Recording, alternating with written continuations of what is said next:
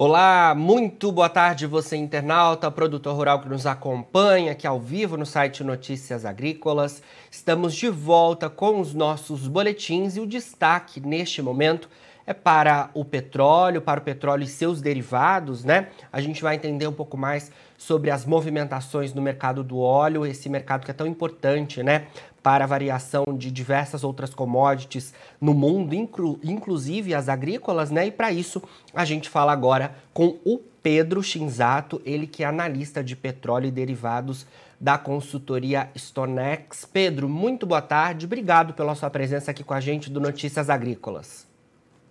Muito obrigado, pessoal, pela oportunidade. Boa tarde a todos. Espero conseguir ajudá-los. Obrigado você, Pedro, pela disponibilidade aí, né? Hoje a gente tem um dia de é, importantes né, oscilações no mercado do petróleo. O WTI e o Brent aí chegaram até perder é, mais, né, agora operam com queda de cerca de 3% nos principais contratos, em cerca de 106 dólares o barril para o WTI e 108 dólares para o Brent. Bom, queria começar a gente entendendo essa movimentação de hoje no mercado do óleo. O que, que você, Pedro, é, acredita que o mercado tem acompanhado aí nesta sessão? Maravilha. Ah, hoje, mais uma vez, uma queda do petróleo, né? Desde semana passada ele tem trabalhado em queda. É, foram até semanas atípicas, né? Porque a gente vinha de consecutivas altas no petróleo aí desde, fevereiro, desde final de fevereiro. Ah, a gente tem principalmente a questão da, da, das conversas na reunião dos BRICS, né? É, onde foi colocada ali uma possibilidade de que se faça uma formação de preço usando moedas dos participantes do BRICS, né, e não mais o dólar como padrão. A gente sempre tem o, o dólar como padrão de cotação de commodity, né? Tem se discutido muito uh, trabalhar com, com, petróleo em yuan, em rublo russo, né, em, em moedas diferentes. É, mas daí eu chamo a atenção para o diesel, né? A gente tem quedas no petróleo, concordo, gasolina também caindo. Agora o diesel, em todo o movimento de baixa que a gente tem, o diesel tende a cair menos que os demais produtos. E também nos movimentos de alta, a gente tem geralmente o diesel subindo mais do que os demais produtos, né? Eu gosto muito de falar que a gente está vivendo uma crise do refino e não uma crise do petróleo, né? Sendo o diesel o, o, o, o derivado mais derivado mais sensível e mais problemático no, no momento. Perfeito, Pedro. Bom, é, queria trazer para nossa conversa também a questão né, da demanda, né? A gente vinha acompanhando aí é, principalmente nos últimos dias, a retomada lá das atividades na China, né? Também tem as questões relacionadas ao maior consumo nos Estados Unidos, então o mercado atento a essas duas variáveis. Também me parece que tem informações relacionadas ao cenário de combustíveis também lá nos Estados Unidos. O Joe Biden está uma movimentação por lá. É, queria que você analisasse todo esse cenário também relacionado à demanda, né? O que, que de fato tem, o mercado tem acompanhado nesse sentido? Perfeito. É, a gente se discute muito hoje no mercado, né, é, a possibilidade de a gente entrar numa recessão global, né? A gente está com inflação alta no mundo inteiro, todos os países estão com, com preços de alimentos, preços de combustíveis muito altos, né? Não é exclusividade do Brasil isso. E discute-se muito até que ponto que o mercado aguenta sem ter uma queda na demanda pode, podemos ter então, uma recessão que vai frear a demanda por petróleo e derivados. Mas no, isso eu diria que é algo mais de médio a longo prazo. No curto prazo a gente continua com o mercado bastante apertado no físico, né? E daí novamente chama atenção para o diesel. O diesel está numa situação bastante delicada nesse momento. A gente está com os estoques de diesel o, muito baixos, tanto nos Estados Unidos, quanto na Europa, quanto na Ásia. São os três grandes centros que a gente acompanha, que existem estatísticas abertas para estoques, né? E é por isso que o diesel continua trabalhando sempre muito acima do petróleo e dos demais derivados. Então, infelizmente, eu ainda vejo mais espaço de pensando em todo esse próximo semestre, né? Todo esse segundo semestre do ano. Eu ainda vejo preços de diesel bem robustos, né? E chama atenção para dois, é, dois cenários falando especificamente do diesel. Um, a temporada de furacões dos Estados Unidos, na verdade do, do Golfo do México, né? Todo ano, todo ano existe uma temporada de furacão, né? Que geralmente fica concentrada principalmente em setembro, outubro e novembro. Uh, não entramos ainda nessa temporada, né, mas as, os meteorologistas apontam que essa temporada promete ser uma temporada muito forte, com furacões bastante impactantes aí. É um, o furacão é um fenômeno, fenômeno que você tem uma previsibilidade muito pequena. Você só consegue saber, é, ter alguma ideia do se vai acontecer dois, três, quatro dias antes, né? Infelizmente não tem um horizonte tão longo. E quando temos furacão na região do Golfo do México, é, a maioria das refinarias americanas, que é o maior centro de refino do mundo, ficam na costa do Golfo, na costa do Texas, na costa da Louisiana. E se a gente tem um furacão chegando, é, muitas vezes vai ter danos na capacidade física da refinaria. Vai, vai, pode quebrar uma torre de refino, pode quebrar um, algum duto, pode alagar a refinaria. E isso não é novidade, isso todo ano acontece, né? É, se realmente tivermos furacão forte esse ano, a gente pode ter refinarias fechando aí por 10, 15 dias talvez, né? E vai colocar ainda mais pressão nesse mercado que já está tão, tão apertado para o diesel. E o, o, outro elemento é o, é o, é são os embargos da Europa contra a Rússia, né? A gente já tem embargos dos Estados Unidos, do Canadá e do Reino Unido é, colocados contra a Rússia, mas o, o, embargo que mais impacta mesmo é da União Europeia. Por quê? Porque a União Europeia é maior, um dos maiores importadores da, de petróleo e derivados da Rússia, petróleo e diesel da Rússia. Os embargos estão estipulados para começarem só no início de 23. Então, provavelmente no final do ano, a gente vai ter europeu, né? Lembrando aí, é, Alemanha, Ale, é, Alemanha, Holanda, Bélgica, França, são todos grandes consumidores de diesel, né? A gente deve ter no final do ano é, os, os europeus com uma demanda por importação muito grande, então buscando muito diesel nos Estados Unidos, buscando muito diesel na Ásia, né? E daí para nós, né, aqui na América Latina, muito provavelmente a gente vai ter preços mais altos ainda, infelizmente. Entendido, Pedro.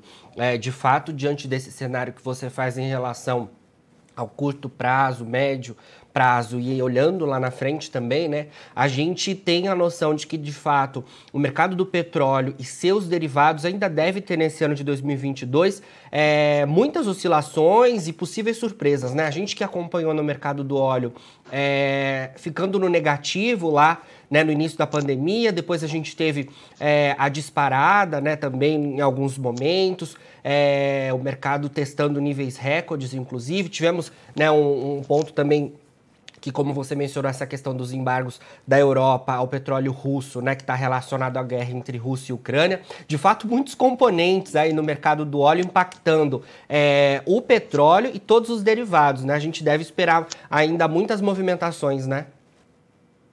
Sem dúvidas, sem dúvidas. É, o mercado de petróleo e derivados, ele geralmente, das commodities, né, eles tendem a ser das commodities mais voláteis que existem. É, eu, associo muito isso ao fato que a gente não tem safra de petróleo, não tem safra de diesel, né? Então a gente tem produção sempre 24 horas por dia, 7 dias por semana. Quando a gente pensa na, na, na forma que o mercado se estruturou, a gente tem estoques mais men é, menores em proporção ao tamanho do mercado, comparação com um produto que tem safra, né? Vamos pegar, por exemplo, a soja. A soja ela é colhida durante dois, três meses no ano. Você precisa ter uma, uma, uma, uma armazenagem no país que suporte você ter produto para os outros nove meses que não se colhe soja. Agora, no petróleo derivados, como a produção é 24 horas por dia, você não precisa de tanto estoque.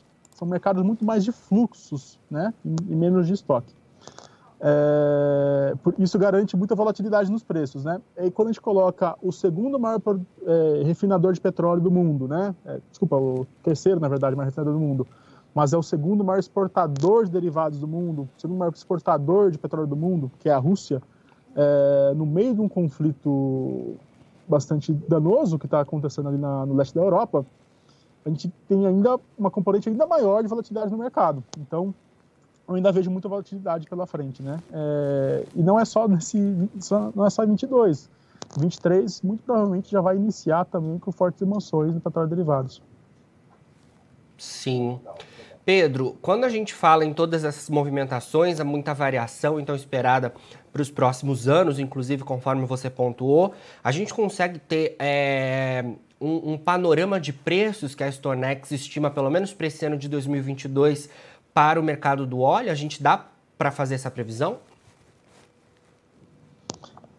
É sempre muito difícil prever preço, né, pessoal? É, ainda mais uh, no nível de incerteza que a gente tem, no nível de volatilidade que a gente tem tido no mercado hoje. Mas colocando em formas bem gerais, eu colocaria o petróleo entre 100 e 120, talvez até uns 130 dólares para esse ano. Mas novamente, é, vou repetir a frase, né? A gente não vive uma crise do petróleo, a gente vive uma crise dos refinados, né? O diesel hoje, ele está em patamar de preço que seria equivalente a um petróleo a 160, por exemplo, né? Está muito, muito além do que o petróleo está hoje. Uhum.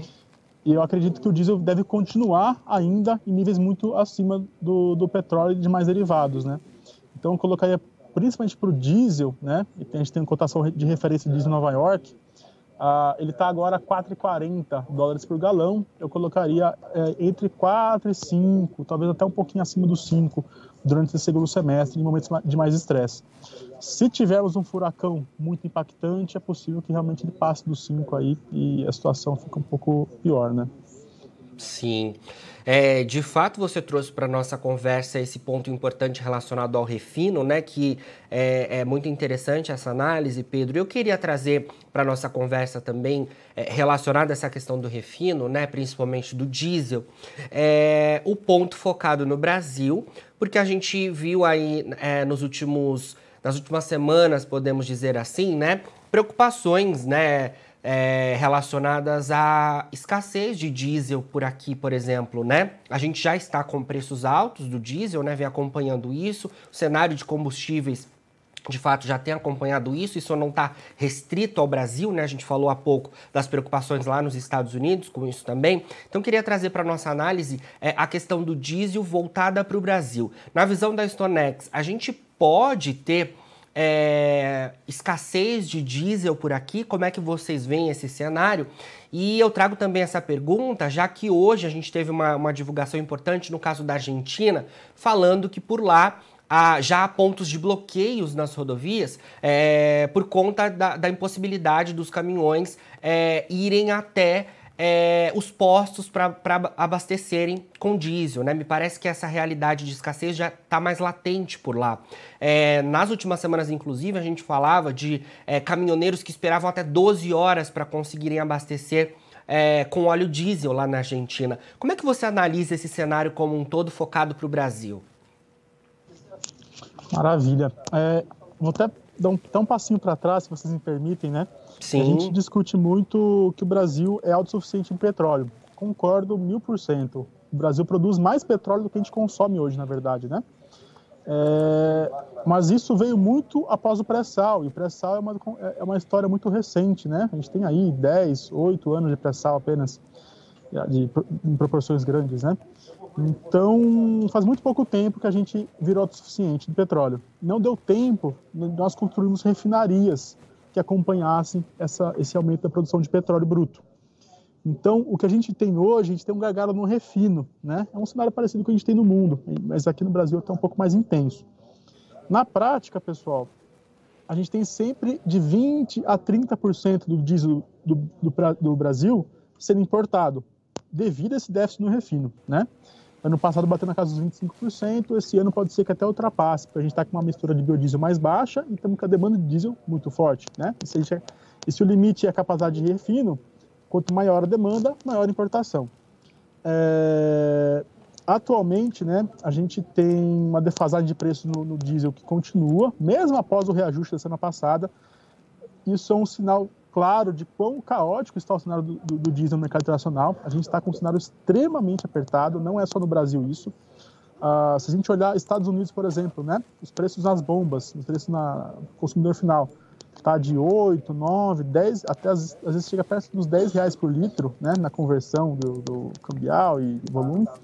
Uh, na Europa, né, temos preço na Alemanha, por exemplo, acima dos 11 reais por litro já, né, dá mais de 2 euros, 2, 2 euros e 10 mais ou menos na, na bomba por litro.